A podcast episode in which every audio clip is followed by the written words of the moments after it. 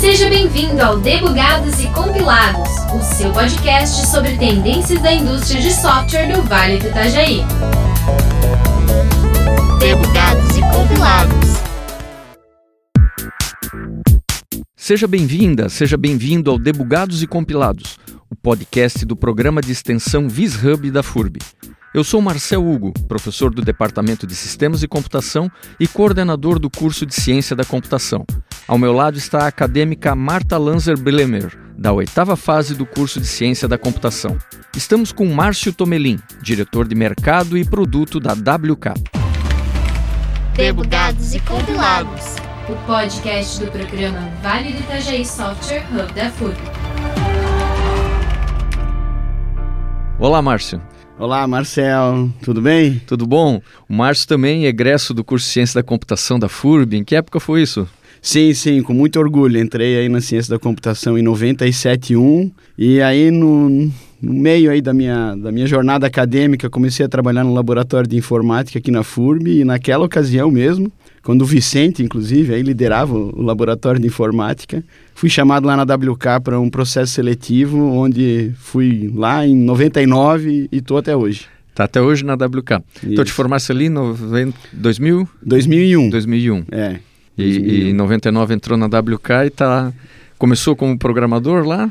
Eu comecei na área de suporte técnico e aí de suporte fui migrando para várias áreas, né? Passei pela área de teste automatizado, consultoria de implantação, treinamento de clientes, consultoria canais, implantação de rede de canais, programas de parceria, área comercial. E atualmente diretor de mercado e produto. Mercado e produto, isso aí. Pode falar um pouco para a gente, então, esse reposicionamento da WK. A gente viu é, ao longo desse ano 2022, principalmente, muito outdoor aí na rua, né, mostrando uma nova cara da WK, um, um novo jeito, é, até a gente muito acostumado a ver a WK como sistemas contábeis, né, ou muito focado mais na área contábil e agora aparece mais como ERP, solução para sua empresa. Conta um pouquinho desse reposicionamento da WK. Sim, é um projeto muito transformador, né? Então, é, pela história toda que eu tenho vivenciado na WK, posso dizer com bastante propriedade que é um momento assim de, de maior transformação da WK, pelo menos nesses últimos 23 anos.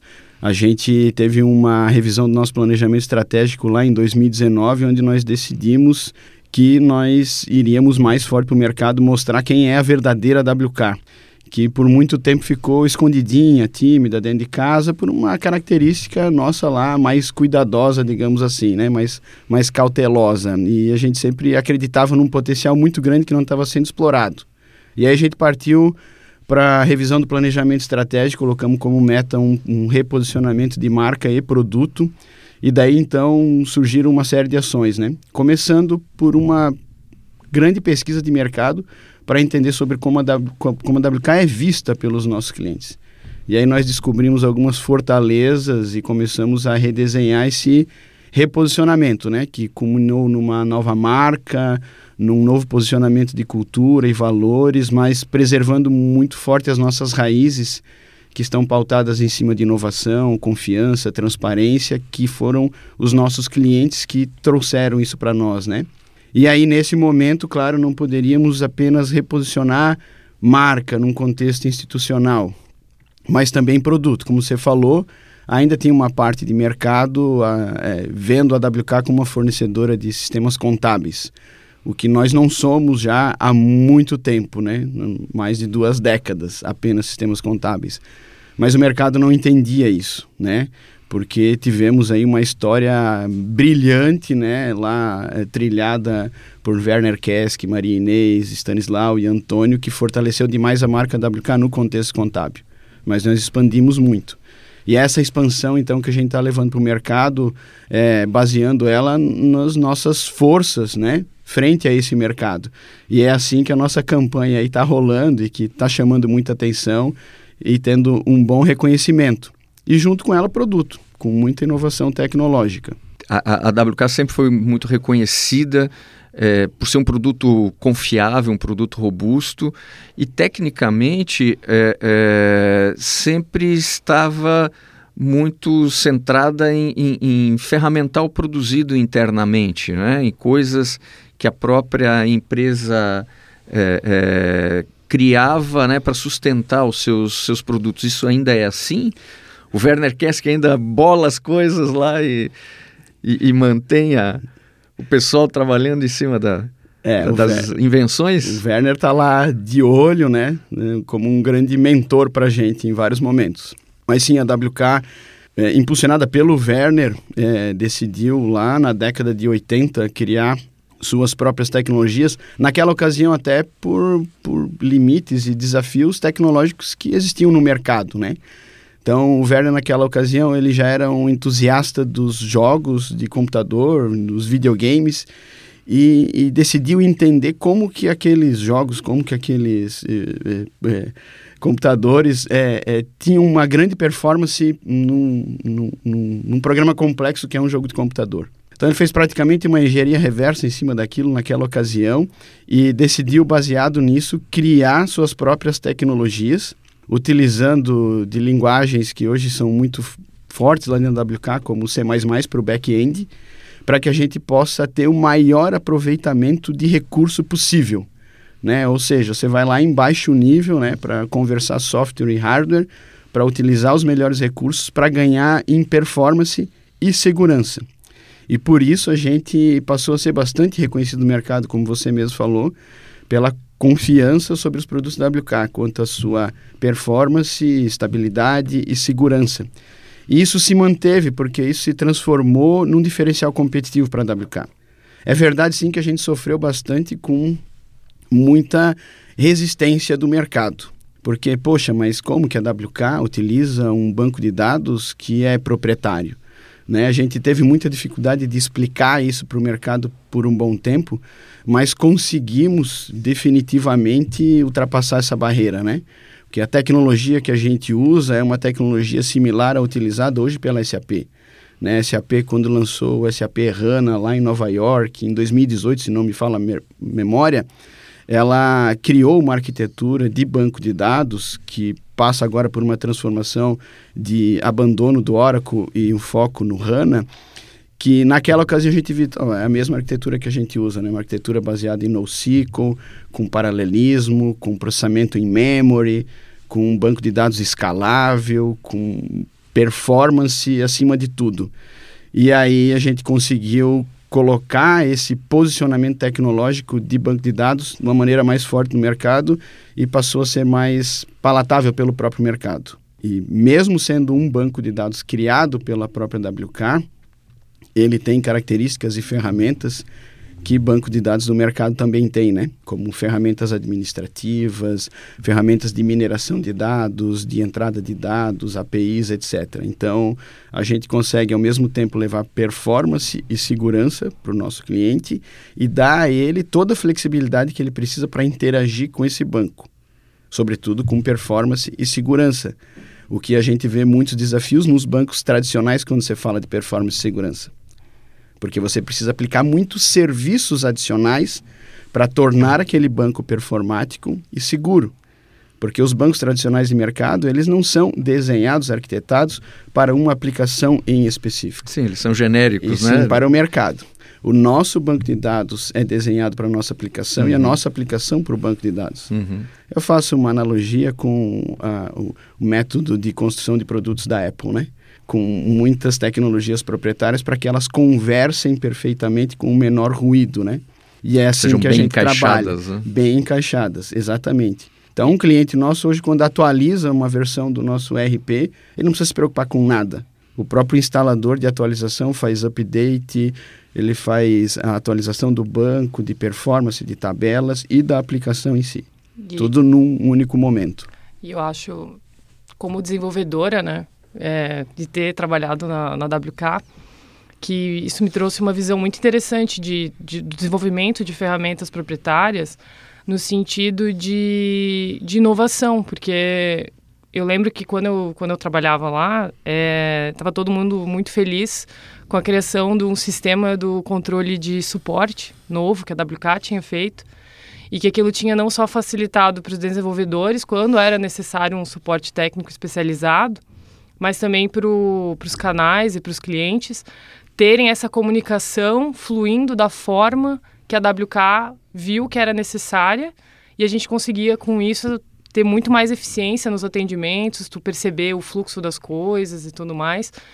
E, estar tá lá e ver essa resposta do, dos, dos, profissionais e ver que é possível, né? Tu criar as tuas ferramentas Sim. e não ficar procurando no mercado a ferramenta genérica que vai te atrapalhar um pouco, mas vai te ajudar. Não, vamos fazer alguma coisa que é feito para nós e que é importante para nós e separar um grupo para desenvolver isso. E isso é um cenário bem dinâmico e bem interessante para quem é da área, né? A gente gosta de sim, poder sim. criar também.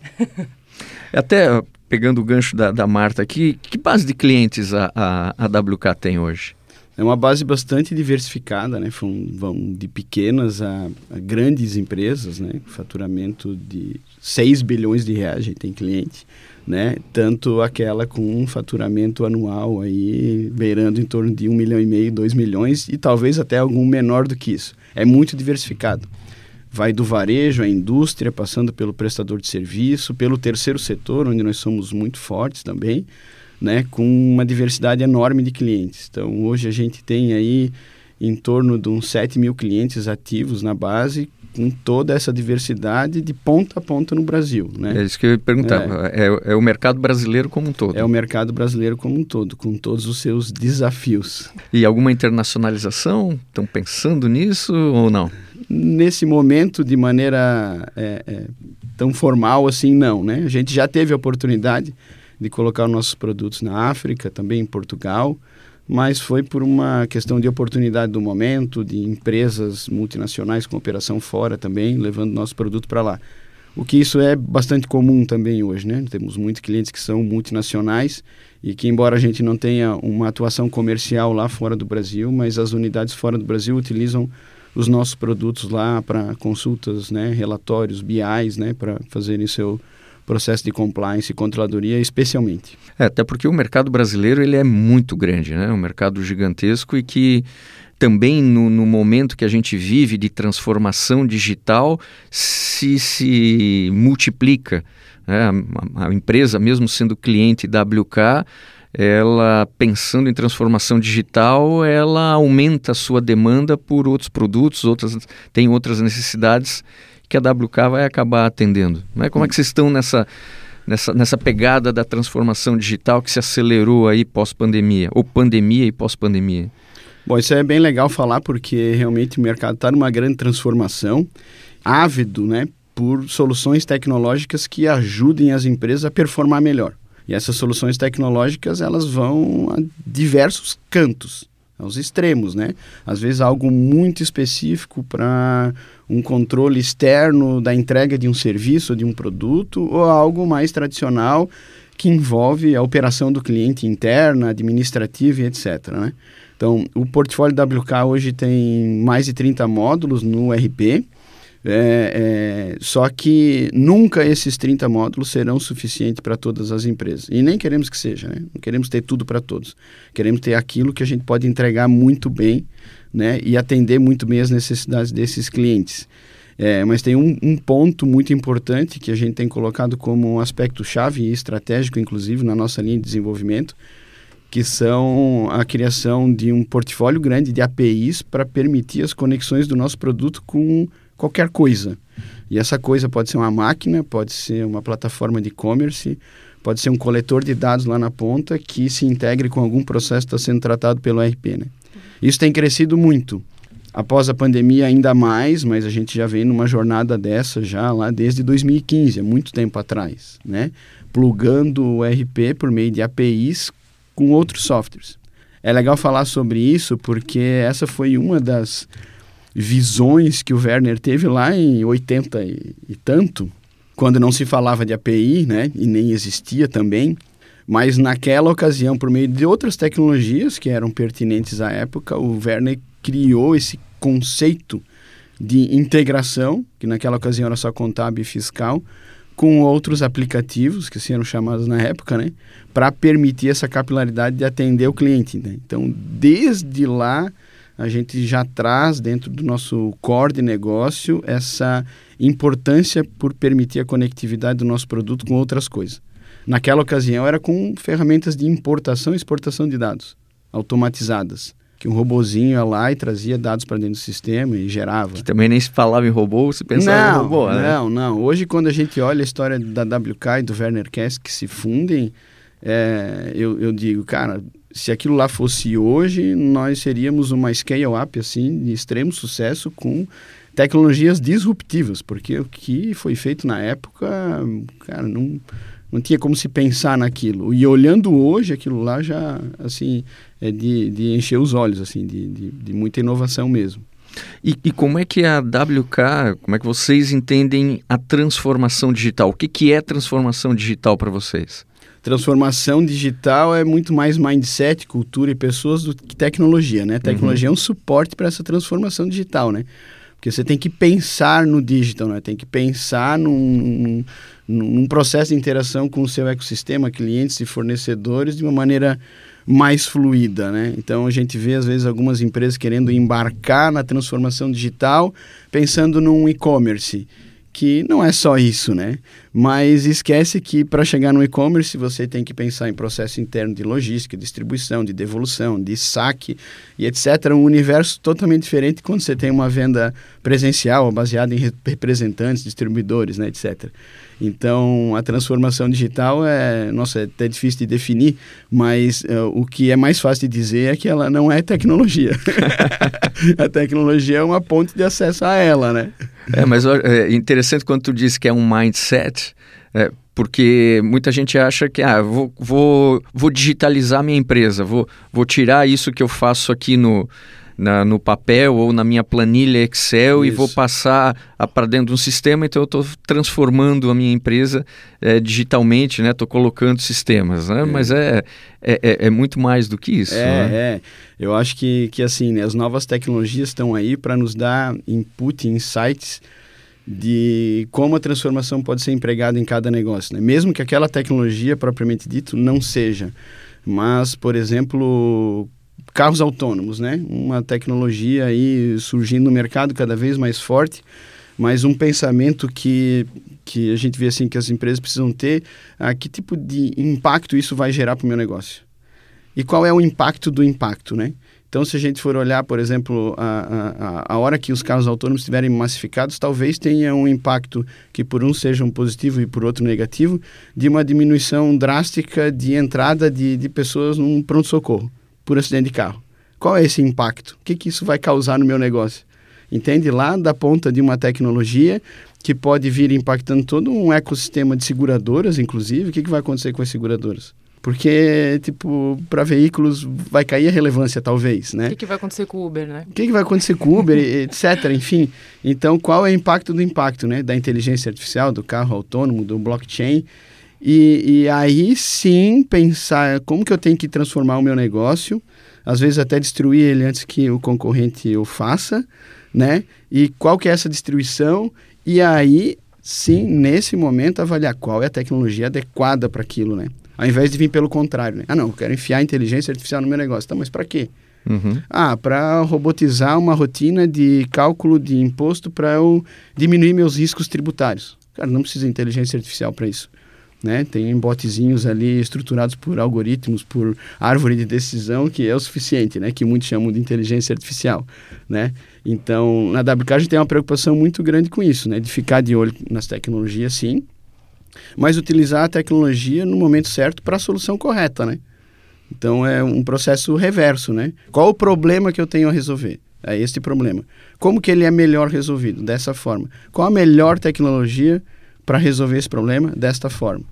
Né? Isso é um problema que eu vejo muito, assim, em relação à mídia, né? Tu tá ali conversando com o teu cliente, daí ele aprendeu um termo que apareceu na notícia e fala, eu quero isso. Sim, para quê? Porque eu vi várias notícias falando disso, então eu quero isso também, é. mas eu não faço ideia do que, que é. Se tu falar para mim que eu não preciso, eu não vou acreditar. É, Exatamente. Nós, aqui tá, tá bem clara a... Tem uma, tem uma frase do... É, agora esqueci o autor, é, mas eu vou me lembrar daqui a pouco, né? Que, que ele fala, né? IT, né? Information Technology, Uhum. é, onde ele sempre deixa claro, né? Que o, que o I é mais importante que o T, né? Totalmente. né? Ou seja, eu tenho que estar focado na informação. Por que, que eu tenho informação? Para que eu tenho? Por que eu tenho?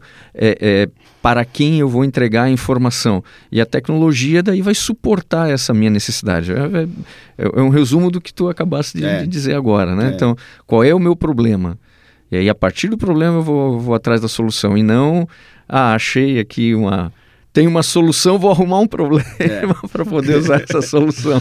Eu, eu digo que a gente tem que é, fazer essa conversão, e aí isso é, serve lá dentro da WK, para os nossos clientes, os nossos parceiros, né, do profissional de TI, do profissional de técnico de informática para a tecnologia da informação, né, mudar o, o, o sentido desse I aí, porque aí é que está a grande sacada, né, pensar nesse contexto de informação, né.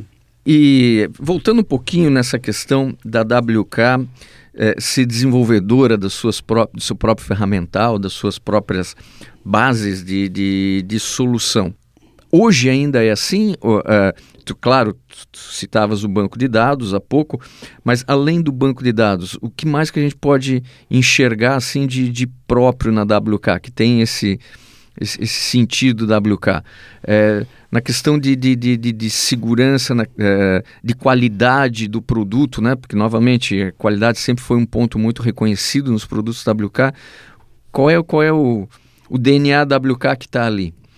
Sim, a gente tem emprego de, de, de, de tecnologias próprias em outras áreas que nós chamamos sim, de, de core da nossa operação e que pode se transformar num diferencial competitivo e por ter sido construído dentro da WK é difícil de ser copiado, né?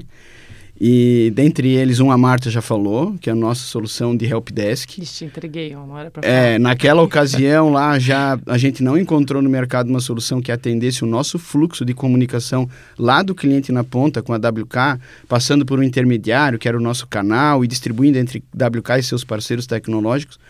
E isso ali se transformou realmente em um diferencial para a gente, tanto que hoje a gente é reconhecido pelos nossos clientes aí com 97,5% de CSAT, de satisfação no atendimento e suporte. Com certeza muito é por conta dessa agilidade que a gente tem, né?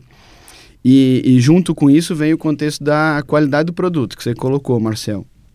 Né, a gente, eu quando entrei na WK fui o precursor da implantação de teste automatizado, teste de interface de regressão, né? Não sozinho, mas fiz parte daquele time na época, né? A gente aprendeu na época a lidar com o Visual Test, criamos os primeiros scripts e utilizávamos VMs ali para rodar esses scripts em paralelo na nossa própria máquina. Mas aquilo ali começou a gerar gargalo, né? Eu como desenvolvedor de teste, eu tinha que esperar a execução do teste acontecer para eu ver o resultado da, daquele teste executado e daí reportar, né? A gente já criava logs para os devs o, os pontos de, de, de, falhas encontrados né? naquela execução, né? E aí, de novo, Werner, né? Com, com sua visão, com sua ambição, criou um projeto que, na ocasião, começou a nascer, que foi uma migração de tecnologia, primeiro, do Visual Test para o Test Complete, que a gente usa até hoje, e a criação de uma grande infraestrutura que a gente é sinônimo de benchmark no mercado, inclusive, que a gente chama de PTA, que é uma plataforma de teste automatizado. Então, a gente automatizou o teste automatizado. Como assim? Né?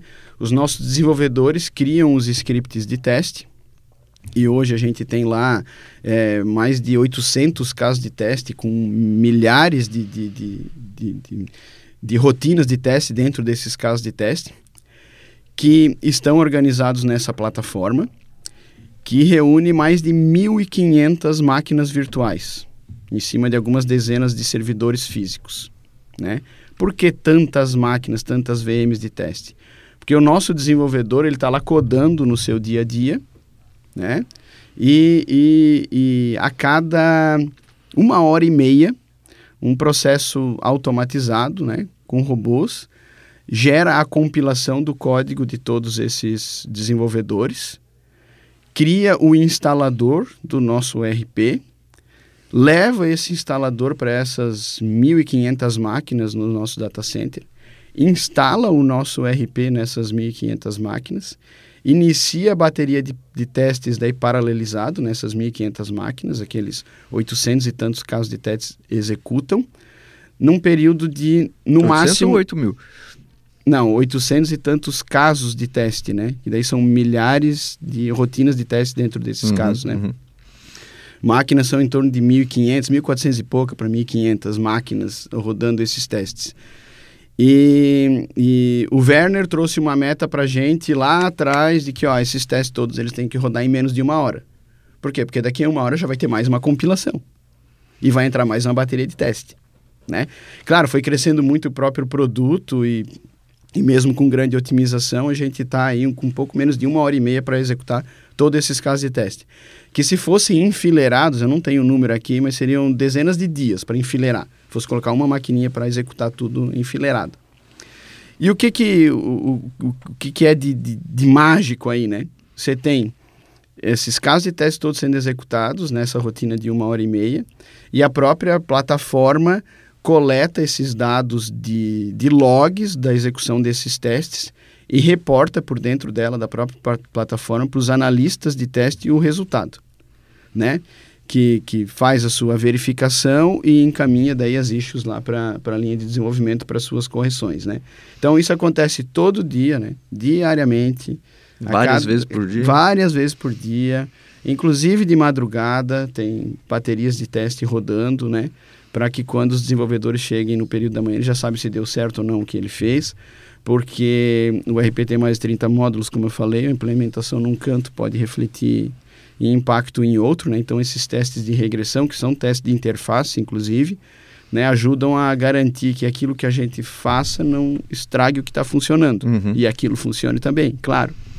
E aí, no, no, no, no fechamento de uma release, a gente tem como meta lá alcançar um pass rate de toda essa bateria de testes acima de 97%, para daí sim fazer a liberação dessa release para o mercado. Né? Vocês estão com um ciclo de lançar uma release a cada. Cada dois meses, dois meses e meio. É, varia de acordo com o roadmap e a estratégia da, daquela release, né? Pode ser um pouco mais, pode ser menos, mas a, a régua padrão é em torno de dois meses a dois meses e meio. Aí essa release vai para o mercado. E acho que num cenário de agile hoje em dia que está na moda e que, ah, quanto mais rápido, lança a versão, lança a versão, depois a gente corrige. Eu acredito que essa quantidade de testes e toda essa estrutura se torna um diferencial, né? Sim, sim, muito diferencial, né? A gente tem implementado lá a cultura ágil é, para fazer é, entregas rápidas, porém qualificadas, né? Ou seja, você tem um, é, um grande problema a resolver, uma implementação grande, então você fatia aquilo em entregas pequenas e vai fazendo essas entregas, vai auditando elas por, por essa bateria de testes e garantindo né, de que aquilo vai chegar lá na ponta com qualidade, né? 100% de qualidade nunca vai ter, né? Isso seria Top. utópico, né? Chegar nesse nível. Mas o resultado, sim, é bastante positivo, né? Prova disso é que a gente tem um time de suporte reduzido, uma quantidade de entrada de, de chamados por bugs também muito pequena, né? Se comparado à quantidade de usuários que a gente tem, etc. E de É. código que está rodando, né? E de código aí de mais de 20 anos rodando. É, em termos de, de tecnologia, que linguagens a a WK está tá usando, né? Veio evoluindo aí? E, e- e- qual é a, a base de, de- de desenvolvedores que tem hoje? Quantos, quantos colaboradores tem a WK também? Não tô. A gente está chegando próximo de 200 colaboradores, né?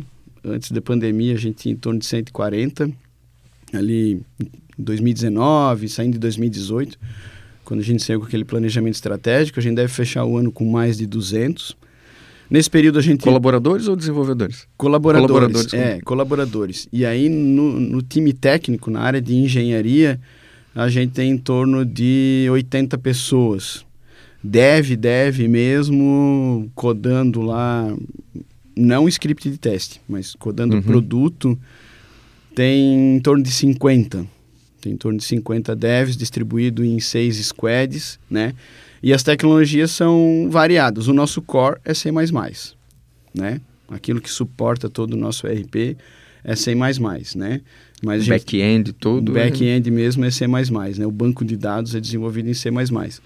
mas a gente tem uso de, de C Sharp, agora no emprego de novas tecnologias para esse grande projeto que a gente está é, focando, que é a, a, a virada do RP para uma nova interface, né? A gente está empregando o .NET Core para fazer o middleware de, con de conexão entre o, o, C++, lá o banco de dados mesmo, com a, a, a camada cliente, que é baseada em tecnologias web, a gente está usando React, né? É, então, ali tem o um emprego de algumas tecnologias, né? aquelas que são mais adequadas para cada finalidade. Então, a gente criou um motor de mineração de dados para é, buscar dados dentro do RP espalhado nesses módulos, que a partir daí existem rotinas de cálculo para transformar esses dados em informação. E essa informação é o que a gente está levando nessa nova camada de interface com o usuário. Então, a gente saiu daquele contexto de apenas telas de operação, por exemplo, tela de cadastro de cliente, tela de contas a receber, tela de contas a pagar, de apontamento da produção, de lançamento contábil, para uma camada que a gente tem chamado de workspace, que é uma área de trabalho do usuário lá na ponta. Essa workspace ela é, é formatada por um conjunto de cards. Cada card desse tem um conjunto de informações que estão ali com o propósito de facilitar a vida das pessoas lá no seu dia a dia. Né? Então, hoje, por exemplo, na área de finanças, quando um profissional da área financeira acessa o nosso RP, ele tem na mesma workspace, numa única página, a visão lá de resumo do seu contas a receber, com identificação, a gente tem é, é, utilizado demais técnicas de UX para não apenas criar uma interface bonita, não é isso que a gente quer, e moderna, não é isso. Mas realmente criar uma interface que facilite a vida das pessoas lá na frente. Então, quando esse profissional entra, ele vê lá os totais de contas a pagar do dia, de contas a receber, com identificação por cores, o que está atrasado, o que está dentro do prazo, um fluxo de caixa já online, montado através de gráfico, mostrando a sua disponibilidade, volume de entrada e saída, com possibilidade de navegação por tipos de totalização diferente, diário, mensal, semanal, etc indicadores financeiros como média de atraso, média de pagamento, índice de inadimplência, saldo das contas bancárias. Então, tudo isso num único ponto, para que a pessoa, quando entre, já veja qual está o cenário e ela saiba, sem muito esforço, o que, que ela precisa fazer naquele momento. Sem ter que sair catando o relatório, fazendo filtro e consulta em vários cantos do sistema, entende? A gente quer, a gente está empregando tecnologias que a gente chama de call to action, né, de convocações ativas, dizendo, ô, oh, fulano, cara, você está vendo aqui que tem um título que está atrasado? Ô, oh, fulano, você está vendo que o seu índice de inadimplência desse mês, ele está 18% maior do que do mês anterior? Não é bom dar uma olhada nisso? Entende? Então, a gente está criando rotinas inteligentes para levar, por meio dessa tecnologia de convocação ativa, chamar as pessoas para ação, uhum. sabe? Para final das contas, dar agilidade para o processo, né? permitir que os nossos clientes impulsionem seus resultados, que esse é o nosso propósito, né? que a gente entende que se as pessoas fizerem a coisa certa no momento certo, elas vão, no final das contas, vai ter redução de custo, a gente vai ter otimização de performance, a gente vai permitir um, um, um atuar em cima de uma oportunidade que às vezes não é percebida. Isso é o sonho de todo gestor, eu acho, né? Isso, e a gente está um levando... Tem um call to action ali que não depende dele. E a gente está levando isso para a operação entende? O, o, foco nem é o gestor. É claro que o gestor, os, os gestores do nosso cliente estão, nossa, se glorificando com o que eles estão vendo, assim, sabe? Mas o foco é para a operação mesmo, sabe, Marta? Para a pessoa que está no dia a dia, ele sabe o que ela tem que fazer. Não, mas isso que eu digo, às vezes ele não depender do gestor vir falar para ele. Claro, exato. Perceber, perfeito, aquele momento de perceber perfeito. a ação necessária isso. e chamar a atenção às vezes se necessário. É, e aí, tá além desses natural, cards, a gente né? criou uma série de mecanismos de alertas inteligentes também, sabe? Que são as notificações. Tudo para aproximar a vida das pessoas que já está muito enraizada é, com a sua experiência de uso nas redes sociais. Hum né, com o seu dia a dia profissional. E aí Legal. que eu ia, eu ia te perguntar, é, nós não estamos falando aí mais daquela aplicação desktop que está lá, nós estamos falando de uma aplicação que está indo para a nuvem ou que está na nuvem, que está responsiva em diferentes dispositivos. Como é que está esse, esse, caminho? Para onde que, que a WK está tá, tá caminhando? Tá, bom. Ele tem um legado de 20 anos aí, né? Tem um RP que começou a ser construído lá em 97 e que as suas raízes estão ali ainda e que são muito boas. E aí tem muita tela, muita aplicação, cliente construída em C++, inclusive, lá com CLI, né? Que é um desafio enorme, né? os desenvolvedores adoram, né? e a gente está numa jornada, assim, de migração, né? Esse é o caminho que a gente está percorrendo para transformar essas telas clientes, que depende do servidor ali instalado, numa camada web. A primeira etapa dessa jornada não é nem converter essas telas nessa nova tecnologia. Né? Não é converter a tela de contas a receber numa tecnologia React, responsiva e acessível é, é, por qualquer dispositivo. Né? A primeira etapa dessa jornada é criar essa workspace, essa área de trabalho inteligente para dar agilidade. Porque, embora aquelas telas estejam lá ainda numa tecnologia que hoje em dia já não é mais tão adequada assim para um uso web, né? Elas são muito bem vistas pelos usuários, porque elas têm uma experiência de uso muito boa. Né? Numa única tela nossa lá, você consegue desde fazer a inclusão do movimento, quanto consultar, alterar, extrair relatórios, obter totalizadores e, e, e, ordenações, coisas que em outros sistemas você tem que fazer em telas separadas, né? Modelador de relatório aqui, consulta lá e etc. Então, o primeiro momento é a criação dessas workspaces. Né? Eu citei apenas o exemplo da, de finanças, mas a gente já tem uma workspace para a área de vendas, tem uma workspace para a área de controladoria, que tem um DRE bonitão lá, com indicadores contábeis também. Né? Tem uma workspace que está sendo lançada para a área de serviços, para fazer é, nessa mesma pegada a apresentação de dados, informações, indicadores, a gestão de contratos, de recorrência, etc. Isso vai passar por todo o RP. E aí, numa segunda onda, a gente começa a transformar as telas de operação. Né? O grande ponto aí é, que a gente vê de grande diferenciação em relação ao mercado, porque o que a gente construiu nessas workspaces, na maior parte dos sistemas, é o que você só consegue obter através de um BI. Uhum. E quando você está dentro de um BI analisando indicadores, totalizadores, é, métricas, né? é, você está desconectado da operação. Você está lá numa outra plataforma, um Click View da vida, um Power BI, você não está no RP. Você passou por um processo de mineração de dados do RP que durou a madrugada inteira, montou um data lake, um data warehouse, e aí populou o BI, e aí você olhou para o retrovisor, o que aconteceu ontem. E né? aí, mesmo que você vá clicando e vá entrando em, em alguns detalhes, você nunca vai chegar nunca na operação. Nunca chega na operação. Esse é o nosso grande diferencial. Né? Nós não criamos um BI, nós criamos cards né, que trazem insights, trazem informação, trazem convocação ativa conectada com RP. Então, quando ele vê lá, ah, puta, tem um título aqui que está atrasado e o teu total de quantos receber é R$ 3.600 no dia, é, é, é, é, tudo clicável. Então, você clica, você vai lá para a origem da informação, lá dentro do RP. Sabe? Então, é com um clique para você sair da, da informação à operação. Né? É, e, e, isso a gente não vê no mercado. Isso foi assim, é, nós colocamos como premissa. Tem que ser assim. Nós não queremos um negócio desconectado. E isso faz com que, né, ainda, né, é, é tenha uma necessidade de lá dentro dos nossos clientes a coisa estar instalada, tanto no servidor quanto na estação, né?